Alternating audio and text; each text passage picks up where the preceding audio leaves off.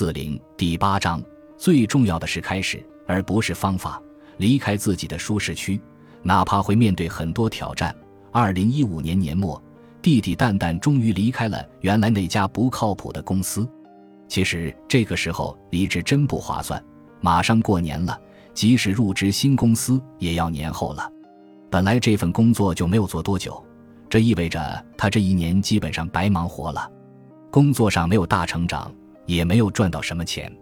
即使考虑到需要面对很多问题。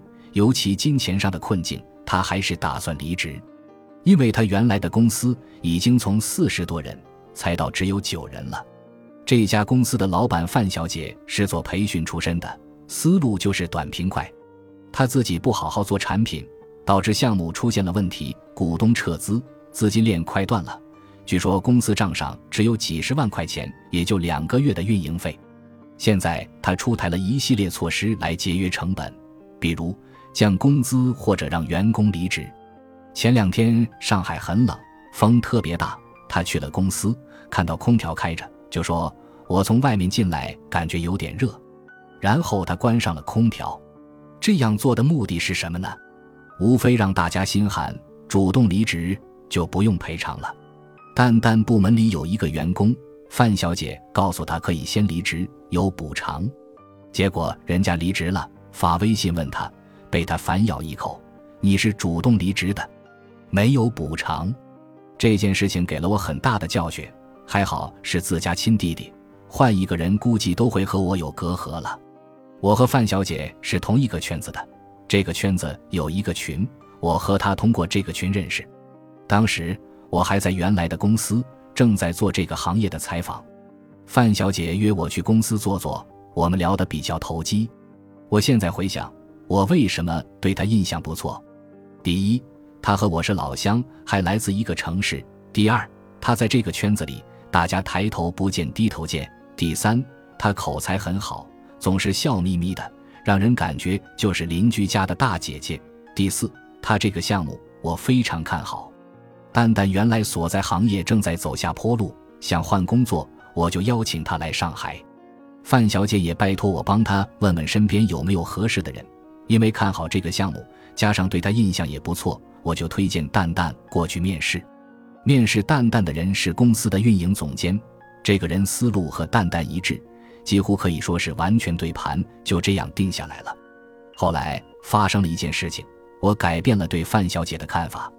我原来所在的公司有上海月子会所的资源，他恰好需要这个资源，他给我打电话，挺强势的，其实就是给我提条件。你能不能帮我牵线？到时候我带蛋蛋去落实。范姐，我请示一下于姐，我们共同商量一个合作方案。你看什么时候有时间，我帮着约一下。我的意思是，你给我们公司什么好处呀？让我帮你牵线？他竟然企图利用我和蛋蛋亲姐弟的关系，让我把公司的资源无偿给他，这算盘打的。加上后来蛋蛋跟我说的一些事情。我感觉这个项目可能要死，哪有一个卖产品的公司天天给员工做培训，企图通过培训的方式赚很多钱？他平常天天给员工洗脑，要宽容，要奉献。这个时候，我开始给蛋蛋无色心工作了，让他接洽一下。这次我就很小心了，先做背景调查。但蛋蛋拒绝接触我给他介绍的人，因为他良心上过不去。蛋蛋非常看好这个项目，觉得人家给一份工作要对得起人家，所以非常卖力，让出差就出差，天天加班加点地干。蛋蛋万万没想到，过了试用期，还有更大的挑战等着他。他第一个月试用期工资只有四千元，拿了两个月一万的薪水，把这个项目初期用的东西搭建好以后，他出差了。这个时候，范小姐没有提前给他打招呼，给他降职降薪。薪水按八千发，其中百分之四十还是 KPI 考核。我印象中，后来每个月只发了五千多。蛋蛋回来后，快气死了，连产品都没出来，我怎么卖呀？这不就是让我走吗？蛋蛋提离职，范小姐找他谈话，不让他走。我可是把你当亲弟弟看的，我对你的要求高。我现在武断地下一个结论：做培训出身的人。永远做不了公司，除非做培训公司。目前，我认识的人当中，凡是热衷于参加各种培训，并且理论一套套的，基本上做公司都不行。项目再好，也会被做死的。蛋蛋在范小姐公司工作了六个月，从转行时信心满满，到慢慢失去希望，甚至开始怀疑自己。淡淡的痛苦还来自一个好项目，因为老板的思路不对，亲眼看着一点点死掉了。有痛苦才能成长吗？这六个月，他已经适应了上海的生活，也慢慢接受了上海的一些处事原则。在上海做事情讲规则，而不是只看人情。如果他还是在原来的圈子打转，成长性很低。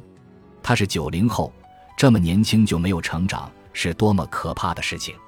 这之后，蛋蛋回到了原来的行业，不过去了一家互联网公司，这是他们原来行业的上游公司，直接与厂家打交道。这家公司的老板 Charles 已经拿到了投资，他创业三年，员工跟了他三年，并且他们公司在盈利，不烧钱。蛋蛋去了之后，优势明显，短板也明显。他跟着 Charles 拜访客户。结果，所有专业术语全部是英文，他非常痛苦，也非常焦虑，因为他只有高中学历，并且英语是他的短板，考试只考了二十几分，也就认识二十六个字母吧。虽然都是销售岗位，但是我不建议蛋蛋再找以前的工作了。蛋蛋以前做过大客户开发，有一个省是空白的，他去拿下了，交给其他人维护，也带过二十至三十。人的销售团队，团队管理经验非常丰富。他以前做销售都是和一些土老板打交道，这些人没有什么文化，基本就是喝酒吃饭谈生意等。我不是不认可这种方式，只是我觉得蛋蛋这样下去已经成长不了了，无非是变得越来越滑头，在这里混混，那里混混，一年赚二十万至三十万也剩不下太多钱。用不用我帮你报一个英语班？我问他，他回答我不用。他现在把经常用的专业术语都用百度一一查出来标记了，也请教同事，现在基本能听懂了。在上海一年后，蛋蛋还是离开了这里，不是不适应，而是因为有了更好的发展。他回山东老家去一家企业做了职业经理人，公司在他的带领下运转很好，也离父母更近，可以很好的照顾家庭。你必须离开自己的舒适区。你用了五年，让别人忽视了你的学历。接下来五年，你要证明自己换行业也可以做得很好。我有时候也觉得自己对他要求高了，可这个社会就是如此残酷。舒适区是一个心理学上的术语，主要是指一个人所表现的心理状态和习惯性的行为模式。人会在这种状态或模式中感到舒适。我们要想不断的成长，需要离开自己的舒适区。让自己感觉到一点痛苦、纠结，然后超越自己的弱点，不断进步。我们最大的敌人有时候不是别人，可能就是自己。我们难以把握机会，因为有犹豫、拖延的毛病；我们容易满足现状，不敢面对未来，因为缺乏信心；我们不能突破，因为害怕承担改变的痛苦。